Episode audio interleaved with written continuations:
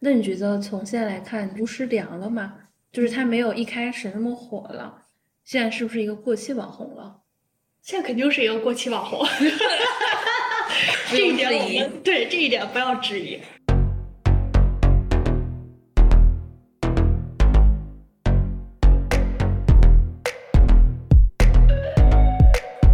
家好，这里是将就一下，我是江旭。今天我们请到了巫师财经的合伙人橙子，来跟大家一起聊一聊巫师财经和他的 MCN 业务。欢迎橙子。Hello，大家好，我是巫师财经的合伙人，我叫橙子。橙子严格意义之前不算做媒体或者金融圈的人，他应该算一个娱乐圈的律师，是吗？对。我本科其实就是学法律的，然后毕业于非著名法律院校中国青年政治学院，就是罗翔老师的那个学校。后来进入这个 MCN 圈子，其实也是比较意外吧，意外的收获。嗯嗯，我们先聊一聊巫师，这个可能是感兴趣的人更多。那你觉得从现在来看，巫师凉了吗？就是他没有一开始那么火了，现在是不是一个过气网红了？现在肯定是一个过气网红。这一点我们对这一点不要质疑，呃，但是我们认为能够长红的网红很少吧，甚至能长红的明星都很少。大家都是有一个生命周期在的，然后你人生中的高光时刻可能就是那五分钟，从那五分钟过去了，但是还是踏踏实实的贡献内容就可以了。嗯，我我可能带着过去的思维啊，以前我会面对过很多问题。因为我会接触到很多不同年龄段的金融行业从业者，他们会觉得我比巫师更专业，或者我在行业的地位呼风唤雨。为什么我做的视频还没有巫师财经这样的视频看的人多？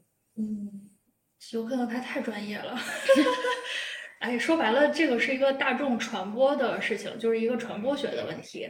可能你的东西非常的专业，但是它并不能够被大众所理解，或者你没有用一个大众喜欢的方式表达出来。这个就是很多金融机构在职的人，或者是非常专业的人，他存在的一个问题。你无论多好的观点，酒香也怕巷子深，你还是得用一个大众喜欢的方式才能传播出去。那对于现在巫师财经这个 IP 来说，它继续更新的和未来想做的内容是什么？还是偏深度专业一点的内容，可能没有那些所谓的就是行业大咖眼里看起来那么专业。这个就是为了。平衡专业和传播性这个之间做的一个选择，你要想让它传播出去，你就不可能把这个金融学的课本搬上去讲那么枯燥的知识，这是一个比例的问题。然后未来为什么还要做偏深度专业一点的内容，不想那么短，不想那么娱乐化，这个就是巫师自己的问题，因为他个人对于长视频、长内容有非常。深的眷恋，他自己就很喜欢做长视频、做长内容。那我还有个问题，现在巫师的主要精力他都放在哪里？还在这个 IP 和 MCN 的工作里吗？还是说他有另外的事情了？可以说我们公司的工作这块也可以简单介绍一下，基本上分三个部分，一部分是巫师财经这个 IP 本身的商业化变现，那这块是需要有内容支撑的，然后它的。一部分精力肯定会倾注在这个上面。大家也能看到，其实我们最近更新的内容还是很长的。最近一期是一个小时，然后之前还更过四个小时的内容，这些还是需要他去主要输出的，所以会占他一部分精力。第二块呢，就是我们公司另外很大的一块营收，也是不太被大家了解的，就是 to B 的金融机构的服务，它的基本上另一半精力都在这个上面。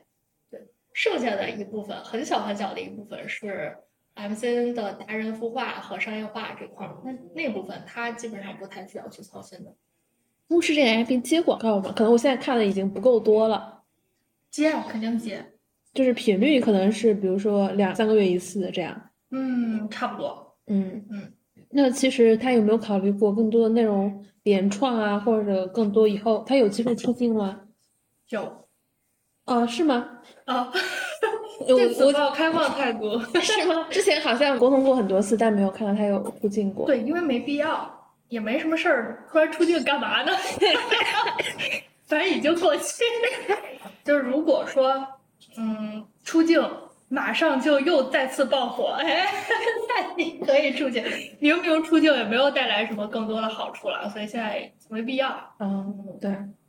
那无视这个过气网红其实能聊的就很少了。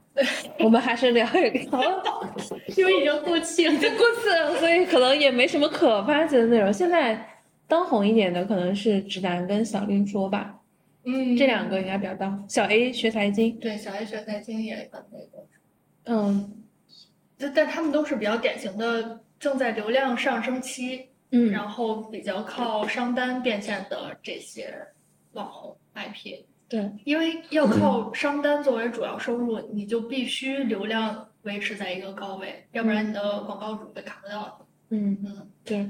除了这种现在主流的平台上，还有哪几种以其他方式变现为主的比较有代表性的作者？财经类，比如说像我们下一期节目是采访的银行螺丝钉，它是一个公众号雪球大 V，它主要是做基金内容。但是他在行业内应该是属于一个无人不知、无人不晓的状态，因为他一个大 V 通过内容带来的基金投顾的盘子有一百多个亿。嗯，那这个财经 IP 它的变现能力是无可限量，你就是无法想象它未来能够创造多大的价值。对，但它粉丝量并不大呀，所以大家不要把财经 IP 的变现路径想的那么窄。接商单是一个非常基础的操作，但是有很多赚大钱的人，他们不声张，是因为他们有一些更好的路子，他也不用去攒那个流量。其实，之前有跟刘畅聊过，未来抖音金融机构的这一部分应该怎么做。嗯，然后我们讨论说是觉得金融机构选择做不做抖音，它是一个性价比的选择。嗯，那在你的视角来看，金融机构无论是做抖音还是做其他平台好，就是存在一些机会吗？肯定是存在机会的。首先，从线上和线下去区分这个获客渠道的话，线下是有一个越来越贵的趋势，所以金融机构才想从各个渠道去渗透到线上的获客渠道。然后在线上，它又有很多个平台可以选择，像雪球、像同花顺、像抖音、像可能蚂蚁等等。各种平台，那它现在我估计基本上头部的金融机构，它都是各个平台在同时在跑。但我个人认为，作为一个金融机构的老板的话，他其实没有办法完全放弃哪个主要的渠道，因为他现在也也许有可能它成本不是那么的 OK。但你这个阵地就完全不要了吗？或者你要不要先占领下来，等待未来有没有一个爆发的机会？那像抖音其实就是一个非常典型的正在处于这么一个阶段的平台，因为它的流量非常的大，但是它的转化路径还不是那么畅通。未来有没有可能通过某一些方式，它转化路径畅通了？比如说抖音，它某天拿到。某些牌照了，或者是监管对它有一定的放松，你的转化路径更通一些了。那那个时候，在这个阵地上有所占领的人，他就会抢占一个先机，并且是别人无法追赶的这种超前程度。那其实，在这个抖音目前做的金融机构里，有哪些做的比较好？能说名字吗？银行其实很多做的很好，哎，像招商银行，嗯，这种都算属于比较典型的做的很好的品牌了。他们的内容形式主要是哪些？小姐姐跳舞，但她依然很好，因为她是知行合一的。嗯，人家本来就是要做品牌年轻化的事情，然后她的业务目标呢就是信用卡开卡，她打造的形象呢就是我是年轻人的信用卡，我要做年轻人人生中的第一张信用卡。那匹配的福利呢也是年轻人所喜欢，有一些消费品的那个打折活动，然后包括卡面，有些联名二次元的东西等等。那他做抖音要一些小姐姐古风的也好，二次元的也好，或或者一些小哥哥去跳抖音上那些热单什么的，完全通，他的逻辑是完全通的。那你无法说他做的不好，哎，他现在流量也很好，业务也很好，而且跟抖音支付那端打通之后，就现在不是电商场景也通了吗？那你在付款的时候，产品设计上默认选项就让你开通一个信用卡去支付，非常通，对。那他们就是布局很早，然后把这个事情想通了，结合一些不只是做账号这么简单的事情，他还结合其他的活动，像抖音支付这种功能实现，那他就是可以达到他业务目标啊。券商你有没有做的比较好的？券商因为现在转化链路还没有那么的通，我觉得好多头部的券商都还处于一个我先占领阵地，但是呢，呃，具体投入多少还没太想明白的这个阶段。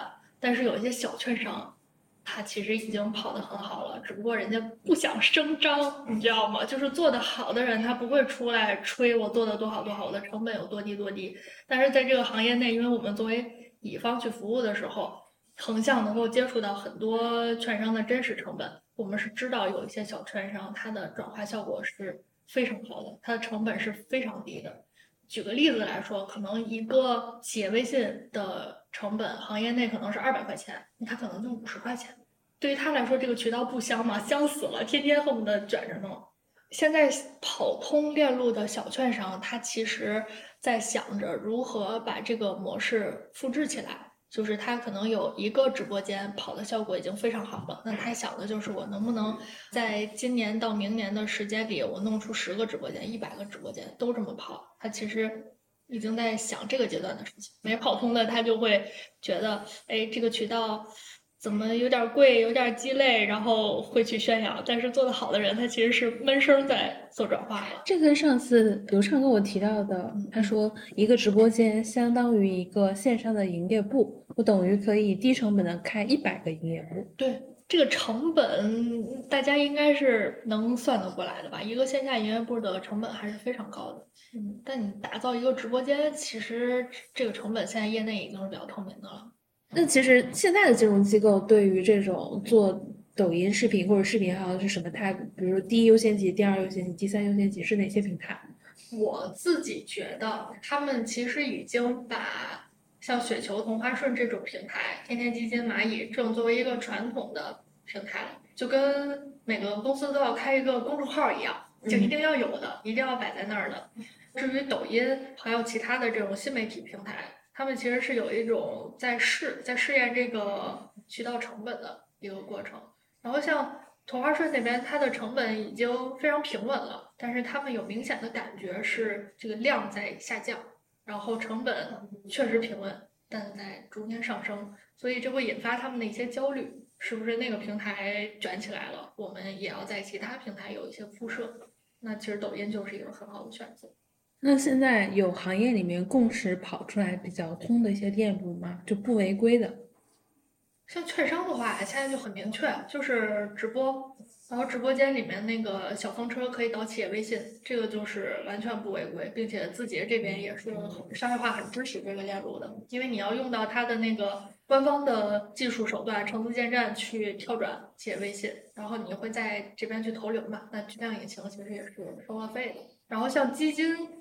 它现在可以拉起支付宝，但你没办法直接售卖。就是现在所有的金融产品，除了保险是可以直接卖的，其他的它都是需要有一步跳转，然后再在后续的那个转化链路。你比如说像在企业微信里面，还需要有一些销售动作，那这个过程当中转化率就控制比较重要，转化率是高是低就影响到他们的意愿问题。那你们的 MCN 服务都大概会做哪些业务呢？我们只能服务到公转私这一个部分，就是在抖音上面给你把账号搭建好，然后内容帮助他们去输出。一般来说，甲方只需要出个人就行，我们把所有的内容拍摄、剪辑、制作、发布、运营、投流这些我们就全都管了，他们只需要出一个出镜人就行，然后再到。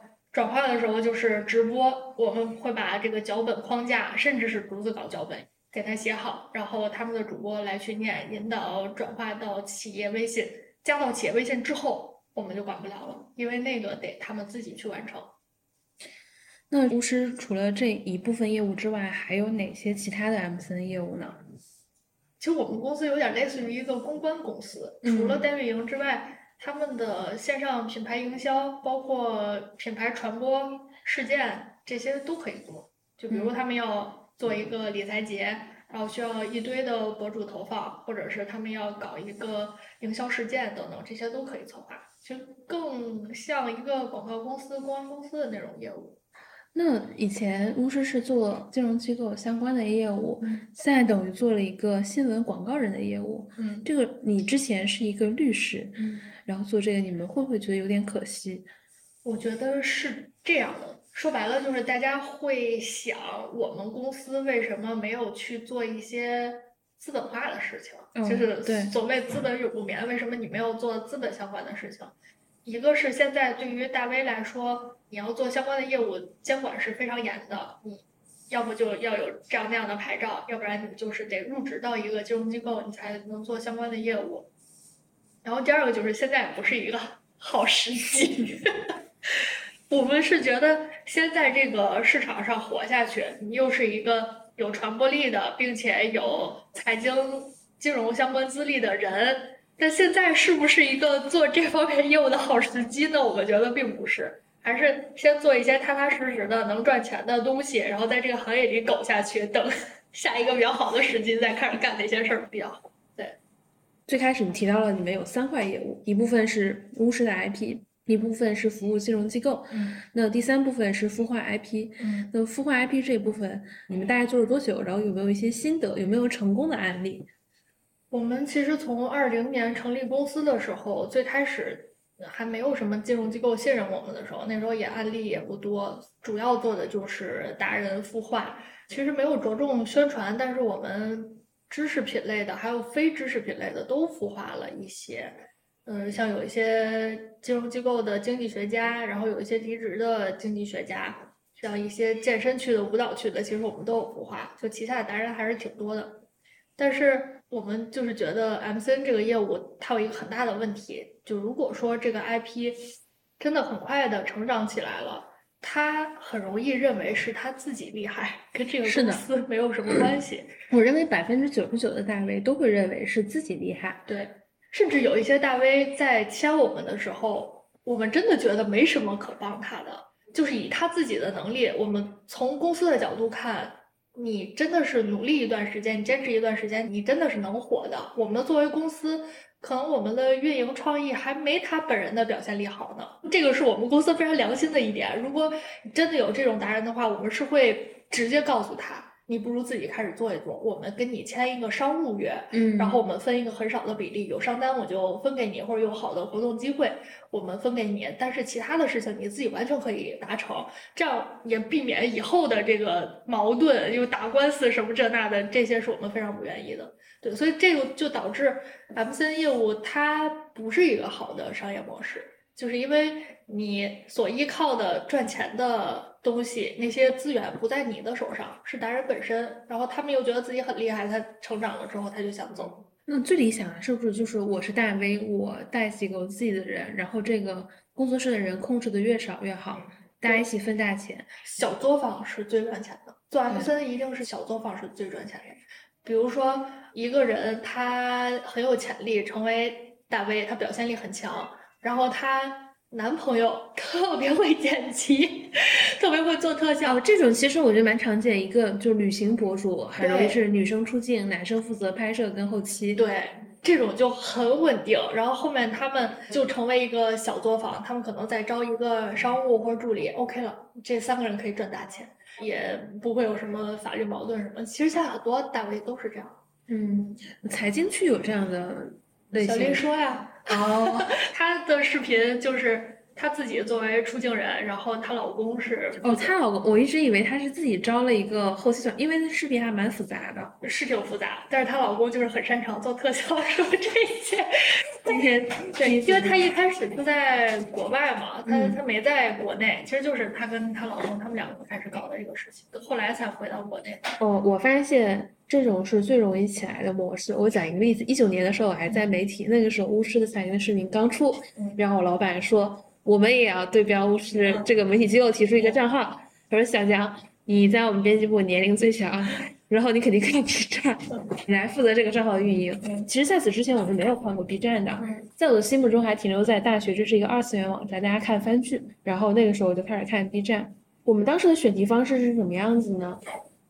是每周周一，老板拉上几个资深的主编，叫上我们这些运营，大家一起开选题会，肯定是最近几天发生的热点。那些编辑老师呢，平常有值班的工作，比如说我每天肯定是早上七点值班到下午五点，一天写五篇文章，他会安排给几个编辑，几个编辑呢是在值班之外的时间要写稿。你想人家要抽时间写，那肯定得写完，就至少四五个工作日过去了，因为财经这种东西要搜集资料啊，看观点。对。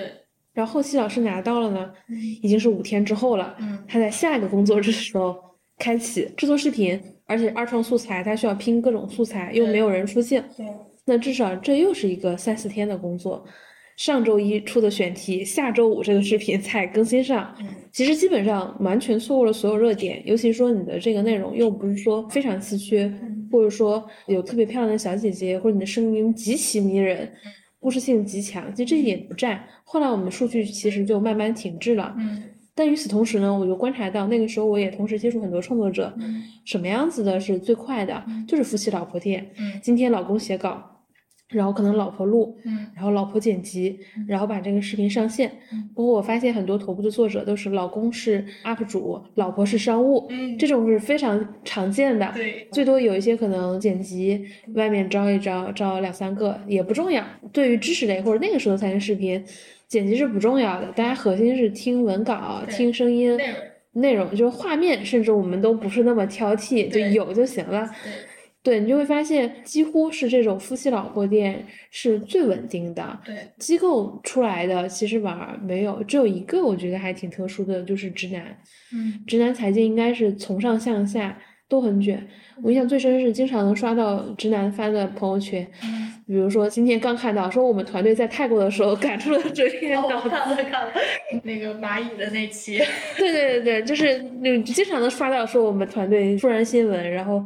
把人马上叫起来，就开始连夜就写，然后就开始录这种小作坊模式，其实还挺奇怪的，最容易做出来。你觉得为什么？一个是它响应速度快，再一个它不存在利益分配的问题。尤其是在短视频平台，你要能追上热点的话，你一定是一个非常短的链路。最起码你的可支配的人，他不是抱着一个我周六日必须休息的这个心态，才能够卷出热点内容。真正有灵魂的内容，他能愿意贡献给你。你说大家就是上个班，谁愿意贡献自己的灵魂呢？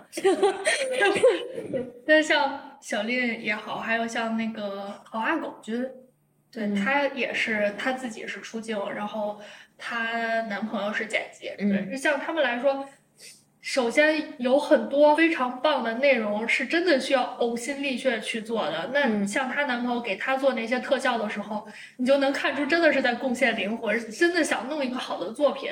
但要是一个打工人的话，我觉得是没有这个劲头。然后再一个就是他们两个会响应速度非常快，嗯，即便是后来扩招了之后，他们的工作室应该也就是四五个人的样子。对。然后第二点就是利益分配的问题。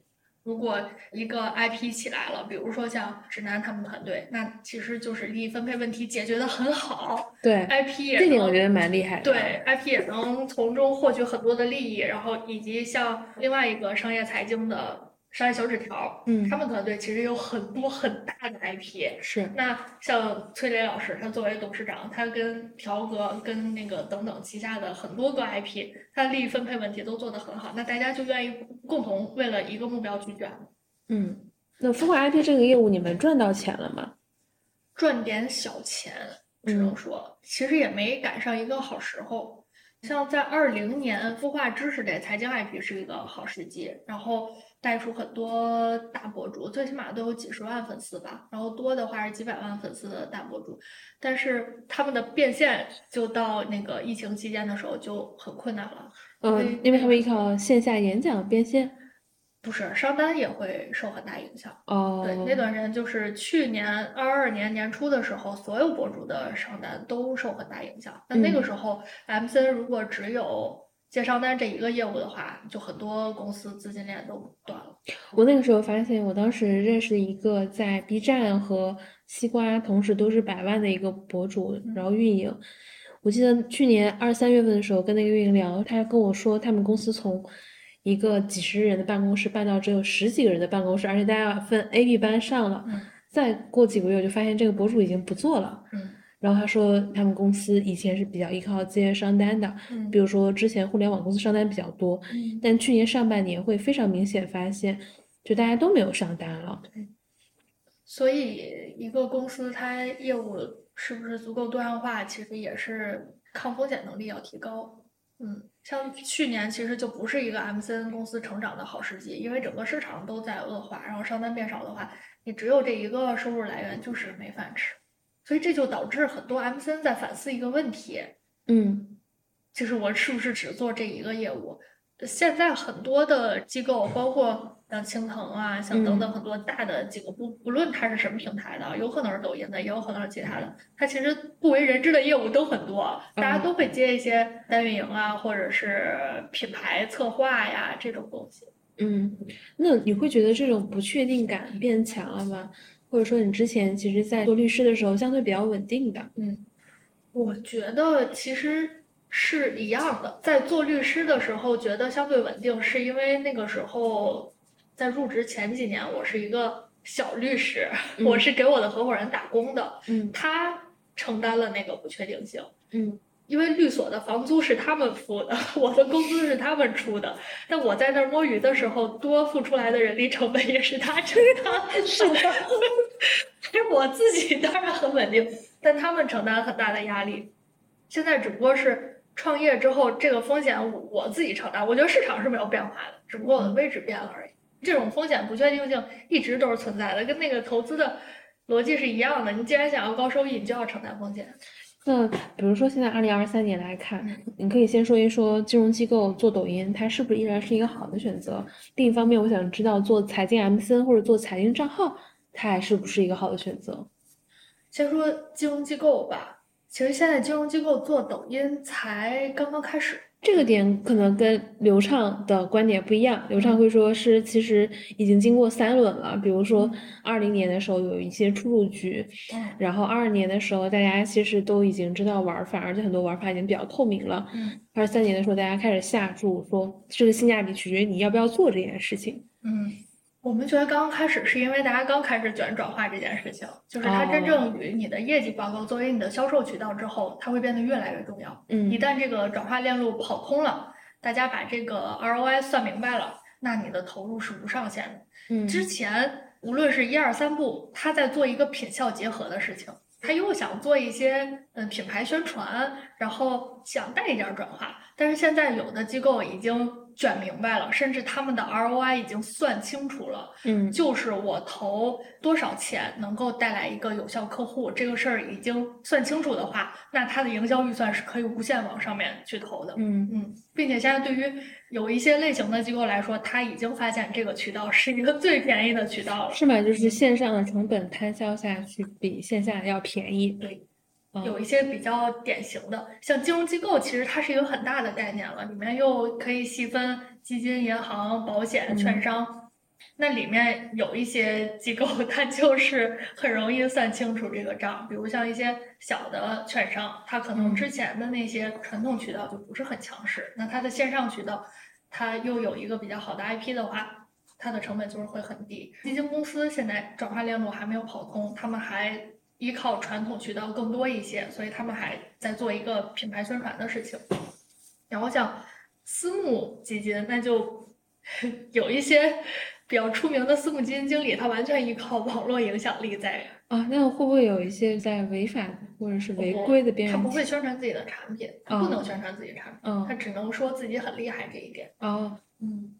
然后像一些比较适合做线上渠道的，像基金投顾。基金投顾其实在国内算是一个比较新的业务，是。这个就非常适合做内容营销啊，因为你本身基金投顾就是要服务客户的，而且又是你选的又是公募基金，面向大众的一些产品的组合，就是很需要建立输出很多的内容，然后去触达更多的人，而且它本身是一个风险很低的产品，那就是很多人适合的，它又没有那么强的波动性，就非常适合从内容渠道去获取。那大 V 的这一部分呢？假设我今天是一个素人，我现在又想做财经视频了，但是前两年已经卷过财经中视频，然后财经短视频格局看起来已经定了。我现在作为素人做有没有机会？作为素人做，其实谁都有机会。你像那个卢总说金融，他不就是今年才刚刚起来的？嗯，就每一年都有一些头部的新的 IP 在产生，只不过现在红利期过去了，大家讲自己做成一个。呃，几百万粉丝的那个概率会变小。嗯嗯，但你既然想要做网红，你不考虑一下这个赛道是不是比其他赛道更容易吗？我觉得美妆那不是更卷吗？也没得选。其实我反而觉得财经这个赛道比其他赛道是要容易的。嗯，因为首先专业的东西讲的比较通俗，这个人就很少有能做到，这是第一点。第二是，其实很多金融机构的人他会觉得我很专业，因为我很专业，所以他会不在乎其他的东西。但你会发现，做得好的反而是把传播方面的东西做得更好的一些人会更出挑。对，如果你在作为一个专业的人，稍微能兼顾专业性的东西，其实你做出来的东西就会很好看。对，所以我觉得。对于普通人来说，他应该纠结的问题不是我要不要做财经类的 IP，还是我去做什么美妆 IP、健身 IP 之类的。这个，你要是本身就有金融行业的背景，那你做这个赛道应该是比其他的那些要轻松一些。它还没那么红海，就是知识类的 IP。你主要应该考虑的问题是你现在要不要出来做一个网红？那还是上班吧。对呀，我觉得我我如果是一个普通人的话，我建议你再上两年班儿，再观望一下。我我其实前两年在媒体的时候，那个时候我接触自媒体 KOL 比较多，另一面就是金融机构的人比较多，大部分可能是事业有所成就的人比较多，至少做上一个什么 MD、ED 这种类似。就是经常会跟我讨论这个问题。我说以我肤浅这几年从一三一三了解，我劝您还是好好在这个职位上继续上班。如果你业余时间有兴趣，可以写一写、录一录就够了，就没必要专门要辞职做这件事情，性价比还是挺低的。对，哎呀，从我们 MCN 业务角度来看的话，现在的成功率是越来越低。我们过去签约的时候，签一百个人里面，大概能有那么。七八个都能成长为中腰部的网红，然后他们就可以接一些上单。我觉得对于一些二线城市的人来说，一个月赚几万块钱非常的不错了，对比上班要香多了。你每天在家待着输出输出内容，但是现在的话，签一百个，我们不保证里面就能有一个成为中腰部的，它的那个孵化的成功率。就会降低。那对于身边的朋友来说，你是不是那百分之一？我完全不敢确认。我，还有一个问题，可以通过这种签约孵化，能做出超头部 IP 吗？有可能啊，真的有可能。因为我们以前我跟一个媒体老师的观点是，我们觉得大 V 是需要依靠发现，嗯，就是我们发现它，然后绑定它，嗯，就大 V 是不可能去孵化出来的，嗯，它本身会有一些特质，让你觉得。这个人真的能红，然后你做了时间长了之后，你大概能看出来他有一些特质，只不过是你可能今年你看了十个人都觉得他有可能能红，但其中只能有那么一个人他踩中了某一个风口，就他还需要一些运气。嗯，哎，那巫师当时是踩中了哪些运气？运气就是 B 站知识区爆发那个运气吧。啊啊啊！因为我觉得巫师的稀缺它是有两点的。一种是它开创了一种财经能够让女性视角理解的内容，嗯，这个其实是很多你会发现知识区财经，尤其是男性博主所不具备的一个能力，嗯，就它还是非常硬知识的一些东西。第二是巫师的声音条件是非常优越的，嗯，相比于很多人，就是不管对方喜不喜欢啊。从它语言节奏、叙事结构和表达都是很好的。我觉得最重要的是，因为它开创了一种新的题材。嗯，大家发现原来财经内容可以这样做视频，就像我当时看那个叛乱的那篇《腾讯没有梦想》嗯这篇文章一样，我就当时觉得啊，原来这种科技报道可以这样写。嗯，我觉得这是它占住了一个非常大的 IP 优势的地方。它像可能不确定的描述，像那个 PapiTube 一样。就是 Papi，它开启了一个新的内容赛道，大家发现短视频可以这样做，然后正好他又碰上了 B 站一直都在流量上涨，资本市场也需要他讲一个新的故事，然后我们发现这一个品类内容之前是没有做供给的，然后我们可以做这个供给。我当时印象最深的是在巫师的第一条视频发出来三个月之前，我老板让我调研一下 B 站有没有这个账号可以投我们公司卖的日历。就是金面向金融机构的日历，说你在 B 站上看有没有账号，我们去投一投。那个时候我去找财经内容，说实话，我都挑出来二十个，而且挑出来都是那种这个博主一般是一个生活日常博主，然后有一期跟我在金融机构的一天，我当时只能挑出这样的一几期视频来，当时就加了几个微信。但是当年巫师这个账号出来，然后视频被扶起来，一期一期几百万播放的时候。过了两个月，大家都反应过来，这是一个新的内容赛道，现在大家要开始占山头了。嗯，你就那个时候再在 B 站上一搜，过三个月你会发现至少有二十个做这样的事情的账号。嗯可能到后面两个平台又出钱去签约作者，你会发现几百上千的账号都在做这个方向的内容，有可能比做的真的比巫师要好。嗯但是大家的那个用户心智已经被巫师占住了。嗯就这种商业叙事类的博主，我可能最喜欢看的就是巫师的。嗯对，我觉得他当时是站住了这几件事情，所以他才成立。对，所以运气好是很重要的。对，嗯，他也没有说刻意去策划说，哎，这个内容是一个稀缺内容，也没有说刻意策划，因为我的声音条件更好，我要突出我的优点，所以才采用这种方式。其实都不是故意的。对我做平台运营的时候，就是老师让我们尝试总结，我心想，每次都是我们事后才能总结出 A、B、C、D，但是说你让真让你创造，其实是不知道的。对，做阅读理解难在哪儿？作者本人没有想那么多。是的，是的，是的，是的。而且我发现很多作者其实就是没想那么多，他就是靠着自己的直觉，那种朴素的直觉，创作者的直觉，然后不停的去创造。有的时候可能别想太多，如果你就想满足 A 需求、B 需求、C 需求、D 需求，那你这个事情可能就做不成了。对，所以普通人的话，建议大家兼职先试一试吧，不要冲动离职。对，就尽量还是上班儿，有班儿上还是很幸福的。对，因为我觉得上班还可以摸鱼，也浪费的是老板的钱。对呀自己当老板之后摸鱼，浪费的是自己的钱，增加自己的风险跟成本。没错，上班的时候连蹲厕所都是快乐的。哎，那你们现在日常上班是什么节奏？我们公司非常 peaceful。